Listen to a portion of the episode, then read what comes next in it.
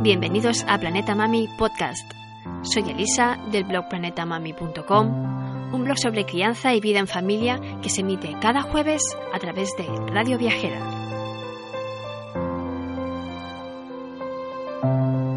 Sí, estás en el sitio correcto. Esto es un canal de podcast de viajes y por eso estoy aquí, para contarte cómo disfrutar del viaje más infinito.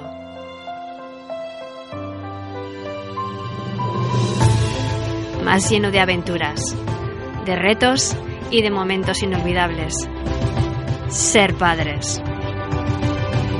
¿Te apuntas?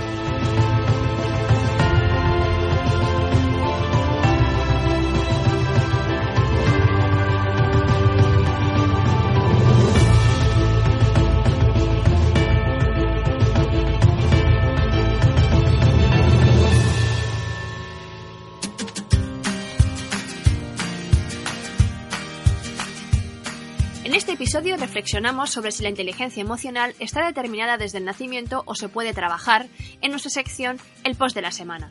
Además te contamos nuestro truco para conseguir que nuestros hijos lean libros y se posicionen por la lectura, con la sección Hoy leemos. Y para terminar, en la sección ¿A dónde vamos mamá? abandonamos nuestras habituales rutas de senderismo para adentrarnos en la ciudad de Valencia, empezando por uno de sus mayores reclamos, la fiesta de las fallas de Valencia, para descubrir su origen e historia de la mano de un experto en esta fiesta que formó parte del equipo de redacción del expediente de la candidatura de las fallas para que fueran declaradas Patrimonio Cultural Inmaterial de la Humanidad por la UNESCO. ¡Empezamos!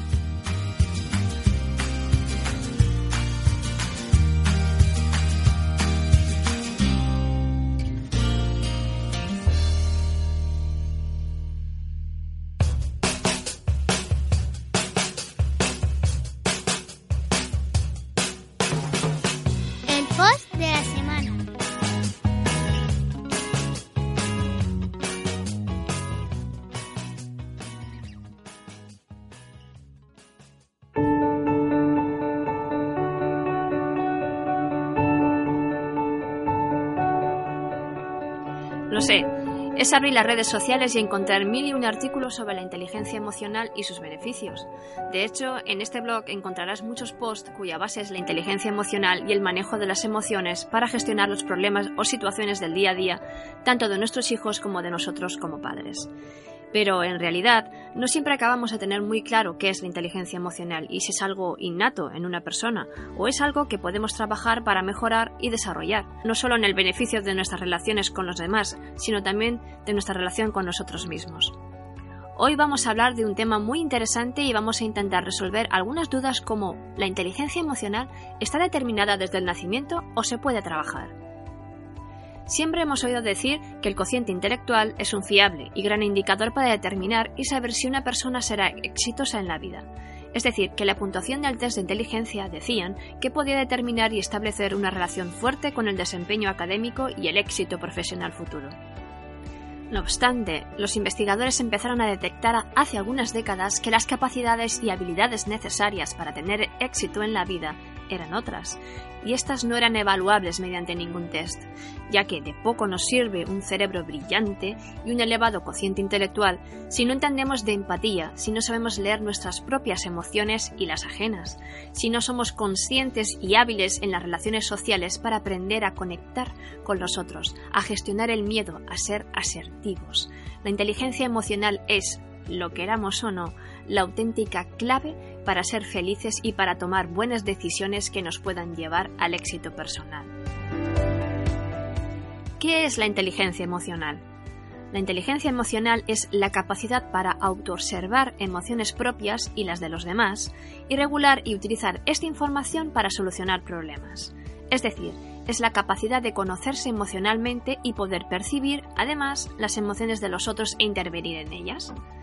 Entenderse emocionalmente es imprescindible para conseguir un adecuado bienestar emocional, pero si además somos capaces de identificar las emociones de los demás y actuar en consecuencia ante ellas, tendremos un mayor éxito en nuestras habilidades sociales y relaciones con los demás.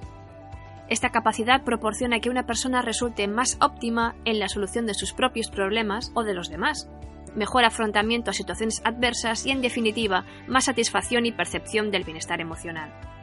Esta capacidad, por tanto, puede ser muy provechosa en situaciones como conseguir un trabajo, enfrentarse a un examen o resolver de un modo más exitoso dificultades cotidianas que puedan aparecer en el día a día. Como resumen, la inteligencia emocional implica que una persona sea capaz de percibir sus propias emociones y saber expresarlas, comprender el origen de estas emociones, regular esas emociones minimizando sus aspectos negativos y maximizando sus aspectos positivos, poder realizar ese mismo proceso con las emociones de los demás. Como ves, la inteligencia emocional va más allá de la empatía, ya que no solo identifica las emociones ajenas, sino que nos ayuda a actuar de la manera más óptima y satisfactoria para nosotros mismos. Por tanto, la inteligencia emocional abarca dos amplias dimensiones, la propia y la que implica a los demás. ¿Se nace emocionalmente inteligente o te haces? La inteligencia emocional parece que últimamente está de moda, y está en auge porque cada vez hay más publicaciones científicas al respecto y porque ya es más que evidente que la inteligencia académica fría, pura y dura, sin la combinación con una buena educación afectiva, queda muy pobre. Actualmente los especialistas coinciden al plantear que la inteligencia emocional no se establece al nacer y ya no es modificable, sino que se puede desarrollar, entrenar y fortalecer a través de las experiencias de la infancia, por lo tanto es imprescindible empezar a trabajarla desde pequeños. Es cierto que cada persona hereda por el proceso genético ciertas características y tendencias de sus padres biológicos. Algunas de estas características están completamente determinadas, pero otras solo reciben una influencia parcial. Por ejemplo, la estatura máxima, el color del pelo y el color de los ojos están completamente determinados, pero otros rasgos de la inteligencia emocional, tales como la empatía, la tolerancia a la frustración, la valentía o la asertividad, solo están influidas parcialmente por la herencia genética, por lo tanto son entrenables y por supuesto mejorables. Por tanto, así como el cociente intelectual está considerado una capacidad heredada genéticamente, aunque también se puede mejorar debido a la plasticidad cerebral, en general las capacidades de la inteligencia emocional no se heredan, sino que se aprenden adquiriéndose a lo largo del tiempo. Consejos para mejorar la inteligencia emocional en casa. Primero, mejora la expresión emocional con tus hijos. Los padres somos modelos de comportamiento para nuestros hijos, por tanto el primer paso es promover nuestra conciencia emocional, es decir, ser conscientes de nuestras propias emociones, de sus causas y de sus posibles consecuencias. Una buena forma de comenzar a trabajar la conciencia emocional puede ser empezar a hablar nosotros como pareja de nuestras emociones y respondernos preguntas como ¿Cómo me siento en este momento? ¿Por qué me siento así? ¿Cómo estoy manifestando lo que estoy sintiendo? ¿Qué puedo hacer para corregirla? conoceros mejor a vosotros mismos a nivel personal y en pareja y fomentar ese diálogo emocional ayudará a que podáis transmitirlo a vuestros hijos. Segundo, ayúdales a gestionar sus propias emociones.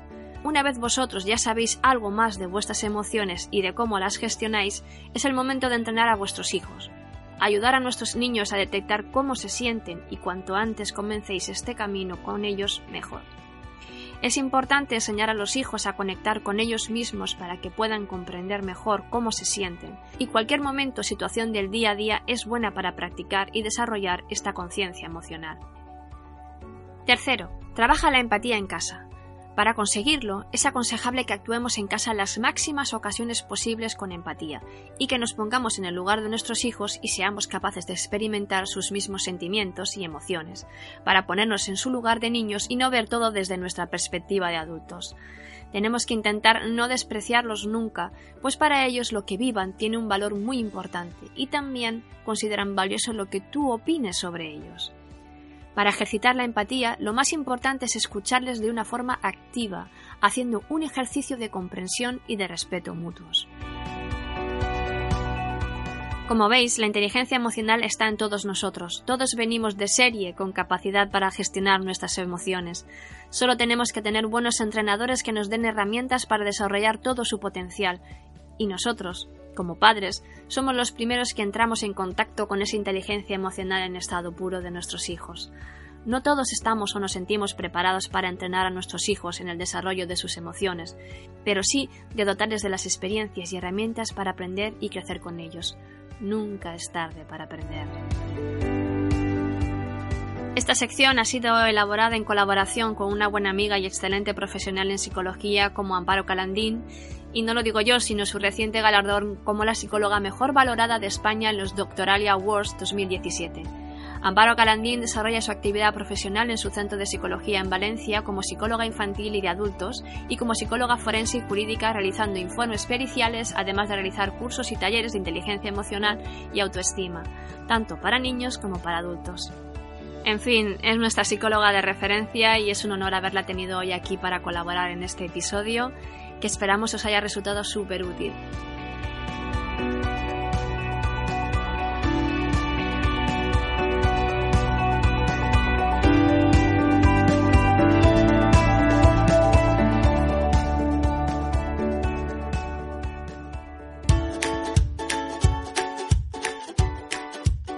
Hoy leemos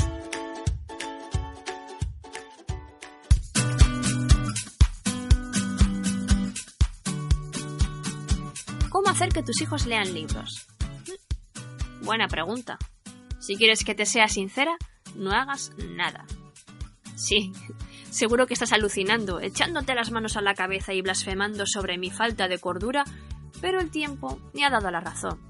Mm, por algo será.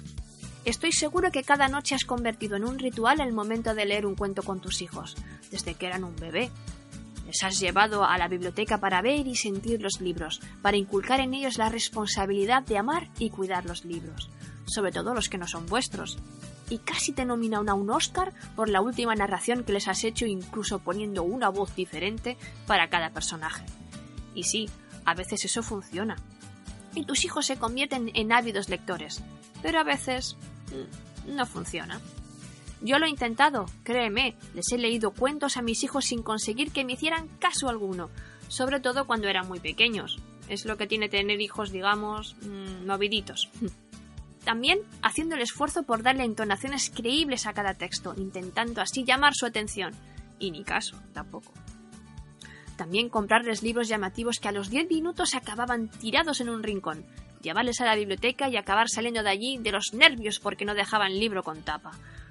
Por no hablar de que eso del silencio en la biblioteca no va con ellos. Y también, bueno, darles sermones sobre que los libros son pequeños tesoros y hay que cuidarlos, repararlos, amarlos, además de leerlos. Yo he sido siempre una apasionada de los libros y me casé con otro peor que yo. Mi marido me supera mil veces en su pasión por la lectura y nuestras estanterías dan fe. Yo era de las que se pasaba horas en la biblioteca del pueblo eligiendo ese pequeño tesoro que me iba a llevar a casa, para transportarme muy lejos, a otros mundos y fantasías, o simplemente para obtener información sobre el espacio, o sobre antiguas civilizaciones, o sobre cómo hacer manualidades. Está claro que antes no había Internet y toda la información estaba allí, incluso las enciclopedias para hacer los trabajos del cole. Ahora San Google tiene todas las respuestas, todas las historias, Incluso el mundo digital quiso echar a perder el placer de pasar una hoja de un libro, su tacto, su olor. Pero por suerte, y de momento no lo ha conseguido. Así que después de este bagaje personal y todos mis esfuerzos por inculcar a mis hijos la pasión y el amor por la lectura, me cansé de pelear.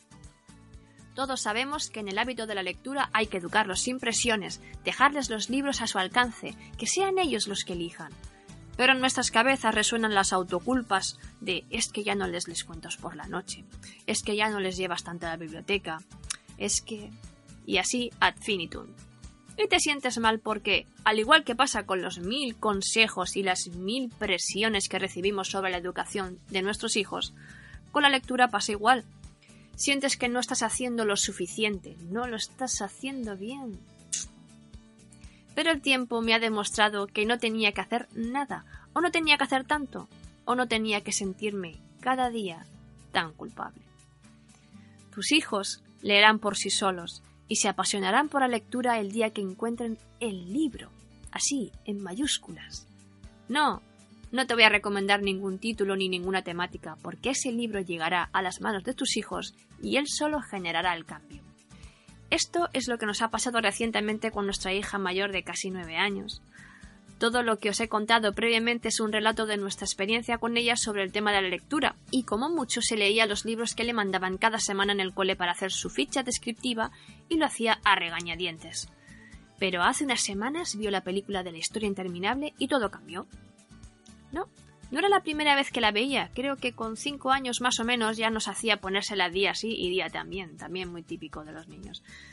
Por supuesto, le hablamos, como no, de que esa película estaba basada en un libro y de que los libros siempre son mejores que la película porque te permite imaginarte a ti cómo son los personajes y los lugares descritos, los decorados, etc.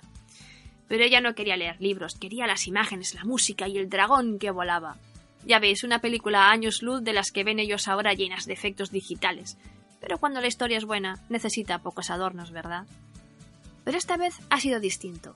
De nuevo, volvimos a recordarle que el libro era mil veces mejor, incluso que continuaba y que lo que ocurría después no salía en la película. Y le brillaron los ojos. Nos hizo rebuscar entre los libros de nuestras estanterías y solo encontramos una edición de mi marido que estaba tan ajada por el uso que estaba literalmente hecha polvo. Sin tapas, medio desvencijado de tantas lecturas recibidas. Ah, pero daba igual. El hambre por descubrir cada punto y coma, cada recodo del camino de esa historia interminable había nacido en ella. Y ahí la tenemos, cada noche, con su destartalado libro de la historia interminable entre las manos, diciéndonos con emoción que se va a la cama a leerlo, que ya va por donde Atreyu consigue pasar entre las esfinges del oráculo del sur. Y se sonríe cuando la miro asombrada y le digo, ¿pero cómo? ¿Ya has llegado ahí? Y se va emocionada a la cama con su lamparita y sus ganas de conseguir desvelar un misterio más de esa historia interminable. Y yo me quedo entonces parada y miro a mi marido y le digo, ya está, ha encontrado su libro. Y no hemos hecho nada, o al menos no tanto como nos dicen que tenemos que hacer. Y es así, nuestros padres, o al menos los míos, nunca leyeron libros delante de mí para darme ejemplo. Nunca me llevaron a traer a la biblioteca. Nunca me leyeron un cuento antes de dormir. Nunca me montaron un rincón bonito de lectura en casa. No hacía falta. Eso ya lo conseguiría ese libro que me cambiaría la vida, que me llevaría a otra realidad, a otra historia interminable. Porque los libros tienen ese poder infinito, solo ellos y nuestra imaginación. Así que no hagas nada, el libro lo hará por ti.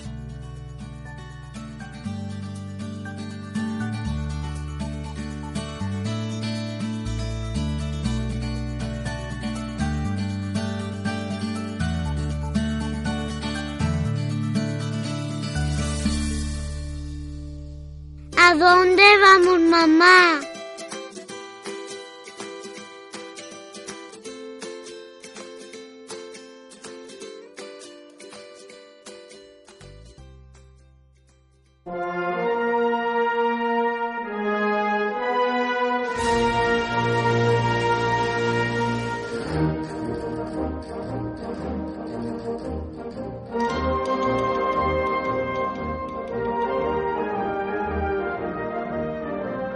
Gente sabe que las Fallas de Valencia es una de las fiestas más impresionantes de España y casi diría del mundo entero, ahora que, por fin, han sido declaradas Patrimonio Inmaterial de la Humanidad por la UNESCO.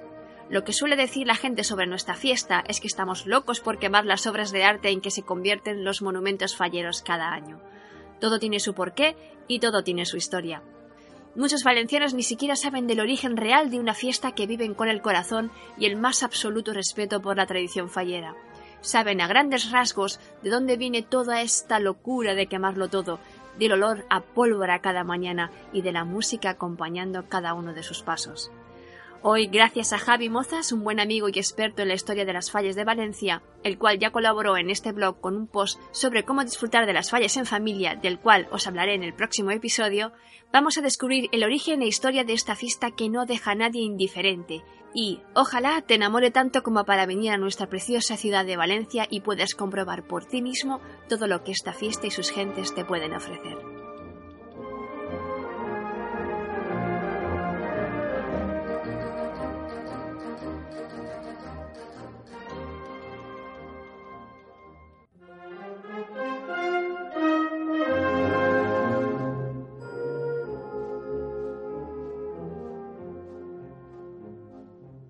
Eh, mi nombre es Javi Mozas y os voy a contar eh, un poco de lo que es la historia de, Valencia eh, a través de recopilación de, textos, de artículos, de historiadores y gente como yo que se ha escrito sobre, sobre historia para que tengáis un poco de, de noción de nuestra, de nuestra fiesta.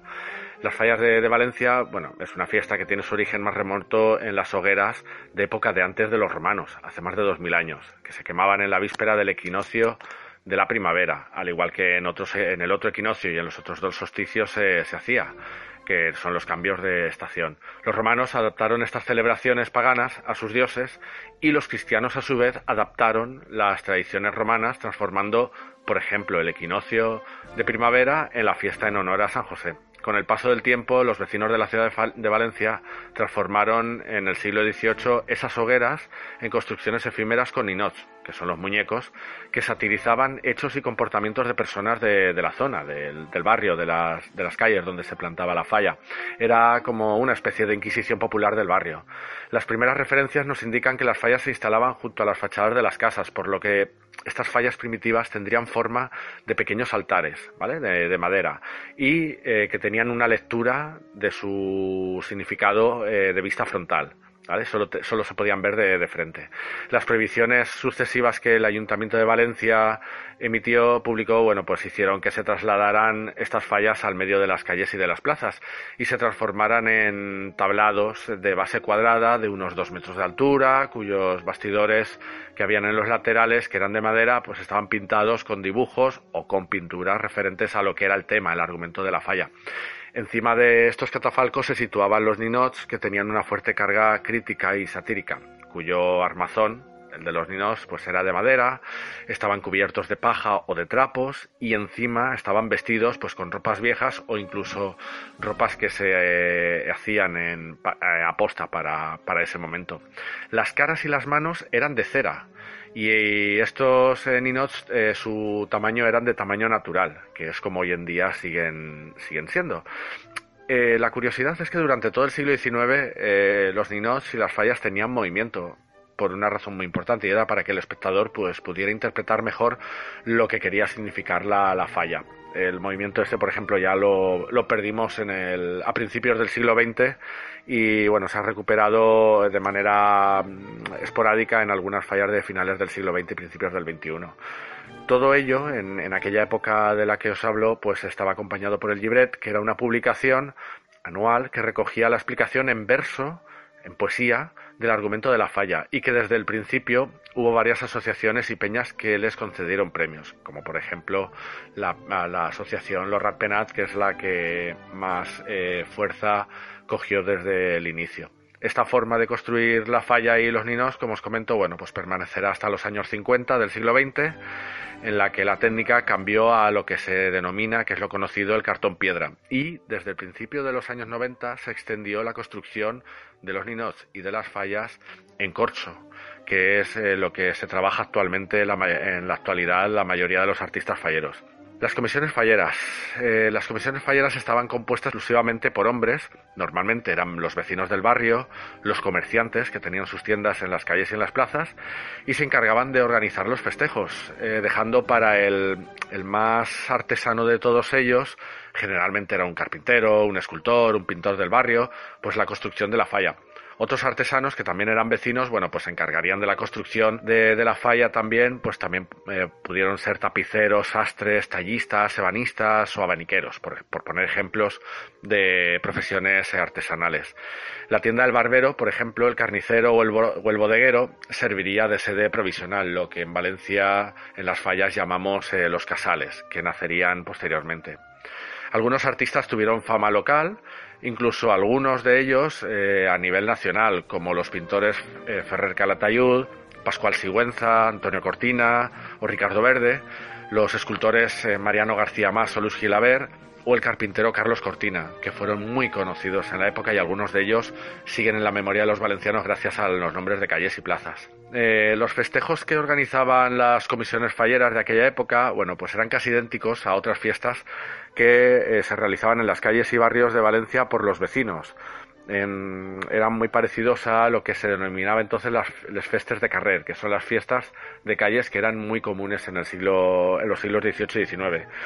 Días o semanas antes de, las fallas, bueno, pues los falleros realizaban una colecta o replega de dinero por las casas de los vecinos para que colaboraran con la fiesta se presentaba una instancia pidiendo plantar la falla al ayuntamiento y se pagaba el impuesto correspondiente. Llegado el día, bueno, pues en la madrugada del 17 al 18 de marzo los falleros plantaban la falla que quedaba expuesta durante todo ese día. Bien temprano se realizaba la despertada con petardos por las calles colindantes, acompañados de tabal y dolzaina. A mediodía había un pasacalle con banda de música. A continuación una traca corrida y por las tardes un concierto de la banda de, música.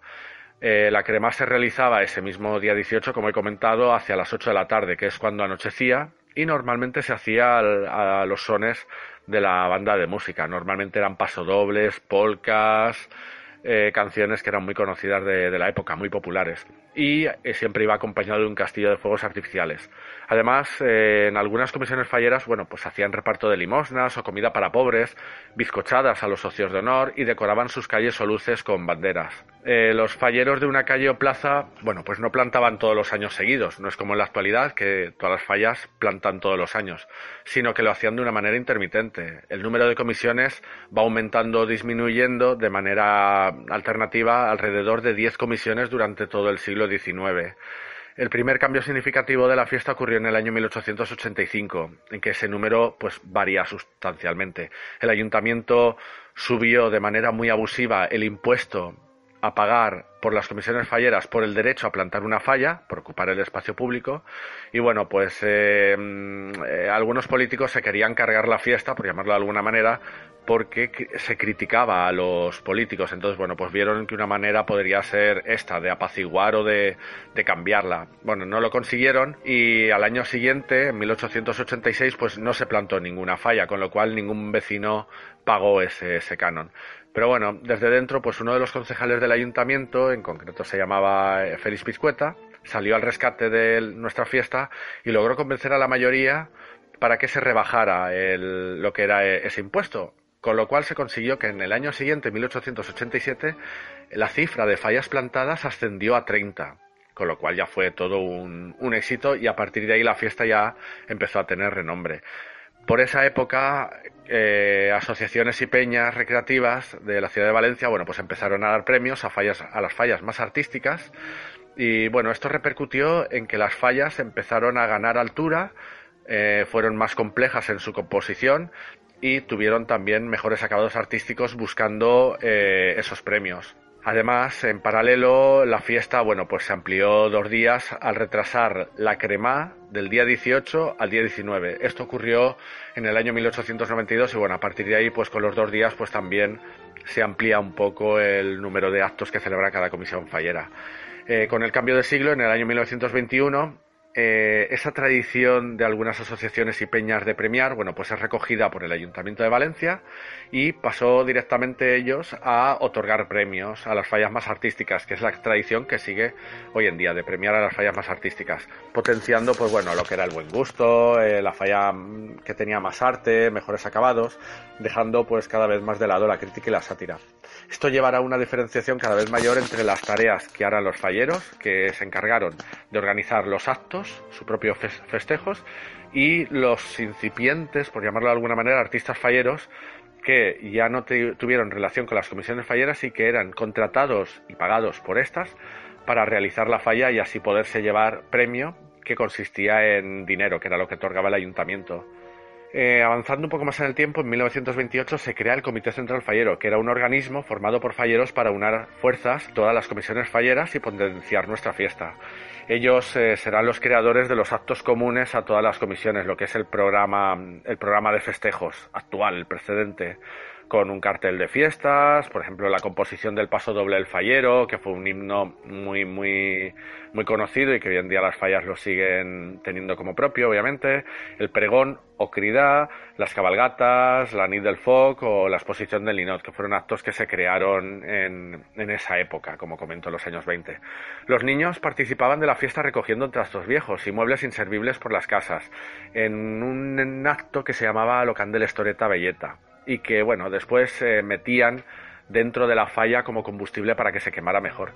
Desde finales del siglo XIX, bueno, pues los niños comenzaron a imitar a los mayores eh, en construir pequeñas fallas eh, en, proporción. Y bueno, a partir de los años 30 del siglo XX eh, tuvieron su primer gran impulso al empezar a concedérseles premios a algunas revistas y diarios de la, de la época. Y a partir de ahí empezó el boom de, la construcción de las fallas infantiles. Por su parte, las mujeres, que no hemos hablado de, ellas hasta ahora porque las comisiones falleras solo estaban formadas por hombres, las mujeres, como digo, se incorporaron a la fiesta a partir del año 1931, sobre todo mediante la elección de la reina de las fallas, que hoy en día se denomina fallera mayor, y acompañada de su corte de honor como representantes de la fiesta. Eh, ya hubo casos en lugares como Xátiva, Gandía, Sueca, Alcira y Torrent, donde se plantaron fallas de forma esporádica durante el siglo XIX, sobre todo a finales, y como consecuencia de eh, la, eh, la, expansión del ferrocarril, que son ciudades donde primero llegó el, el, tren. Pero bueno, será en estas primeras décadas del siglo XX cuando la fiesta pues se expanda definitivamente por otras localidades y comarcas valencianas. Mm, más, más adelante del tiempo, pues a partir del año 1940 se crea Junta Central Fallera, que digamos es, es más o menos idéntico al Comité Central Fallero, pero controlado directamente por el ayuntamiento. Eh, esta hereda la mayoría de los actos oficiales del programa de festejos anterior y como no, pues obviamente irá añadiendo con el paso del tiempo pues otros o irá modificándolos o ampliándolos, pues bueno, como puede ser la ofrenda a la Virgen de los Desamparados en el año 1945, las mascletaes o por ejemplo más recientemente la creación de la cabalgata del, fuego. Bueno, como último hito destacable es la declaración de las fallas como patrimonio cultural y material de la humanidad otorgado por la UNESCO y bueno, del que, del que el autor que os habla eh, pues bueno, forma parte del equipo de redacción de dicha candidatura presentada ante este organismo internacional. Hoy en día en la ciudad de Valencia, eh, como resumen así genérico, eh, hay alrededor de 350 comisiones falleras, la mayoría de las cuales tienen entre 100 y 200 falleros, y a partir de ahí pues hay comisiones que tienen muchas más. Fuera de la ciudad de, Valencia se celebran fallas en más de 150 localidades de las tres provincias, de Alicante, Castellón y Valencia, contando más las casas regionales y los centros valencianos repartidos por otras provincias e incluso países de Europa y América. Con respecto a la comunidad valenciana, decir que son más de mil comisiones falleras. Así que bueno, de esta manera, pues las fallas se han convertido en un punto de unión de los valencianos estén donde estén.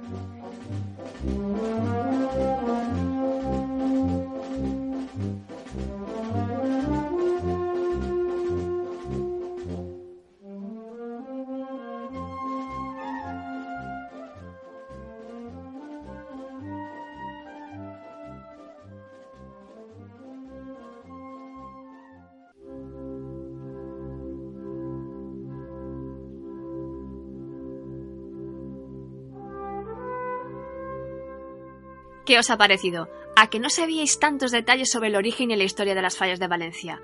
Como valenciana, he disfrutado muchísimo conociendo la verdadera historia de las fiestas de mi ciudad y creo que es una información imprescindible para todos aquellos que hayáis decidido venir a disfrutarla con nosotros. Os esperamos.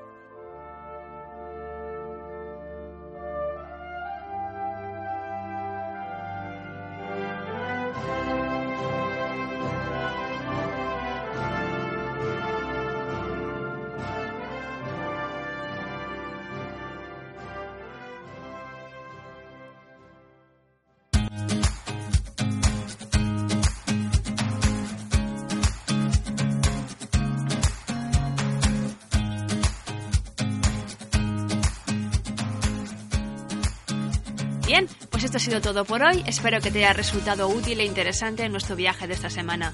Recuerda que puedes descargarte este podcast desde las plataformas de iTunes y iBooks para escucharlo donde quieras y cuando quieras, así como dejarnos tus comentarios y sugerencias para el programa en el chat de la aplicación. Además, puedes suscribirte a Radio Viajera para que te llegue una notificación cada vez que lancemos un nuevo episodio. También puedes seguirnos en nuestras redes sociales y blogs donde compartiremos mucho más contenido tanto en radioviajera.com como en planetamami.com. Y como no, si te gusta, compártelo con tus amigos y familiares. Gracias por escucharnos y te esperamos en el próximo episodio. Hasta pronto. Nos vemos por la galaxia.